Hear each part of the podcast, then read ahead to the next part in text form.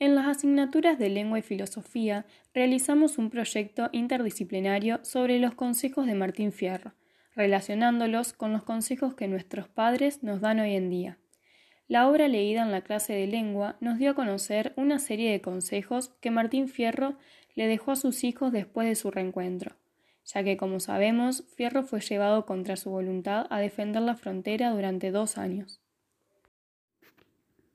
Los consejos más significativos que encontramos en la obra fueron vivir con precaución, ya que nadie sabe en qué rincón se esconde el enemigo. Ha de saber muy poco aquel que no aprendió nada. Es mejor que aprender mucho aprender cosas buenas. Aquel que defectos tenga, disimule los ajenos. Suele servir la confianza que el hombre tiene en sí mismo. La astucia se vuelve en algunos prudencia y en otros picardía. Los hermanos sean unidos porque esa es la primera ley. Tengan unión verdadera en cualquier tiempo que sea, porque si entre ellos se pelean, los devoran los de afuera. Ningún vicio acaba donde comienza. Vergüenza no es ser pobre, vergüenza es ser ladrón.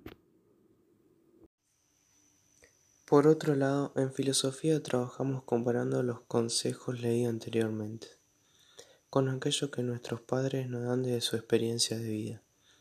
Ellos son que confiemos en nosotros mismos y estudiemos lo que nos guste, que escuchemos a los mayores y aprendamos de ellos, que no juguemos a alguien sin antes conocerlo, ser libre y hacer lo que nos guste pero siempre respetando a los demás, disfrutar las cosas simples que nos ofrece la vida, lo material no lo es todo.